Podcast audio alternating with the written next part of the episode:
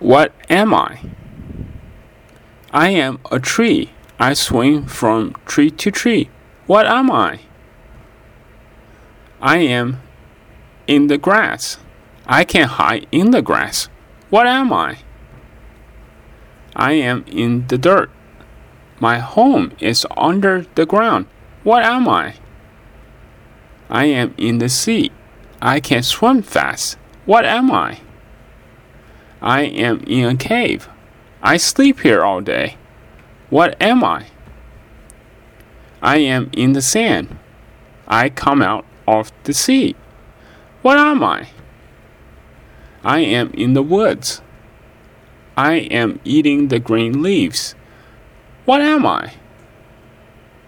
I am a monkey, a snake, an ant, a shark, a bat, a crab, a deer.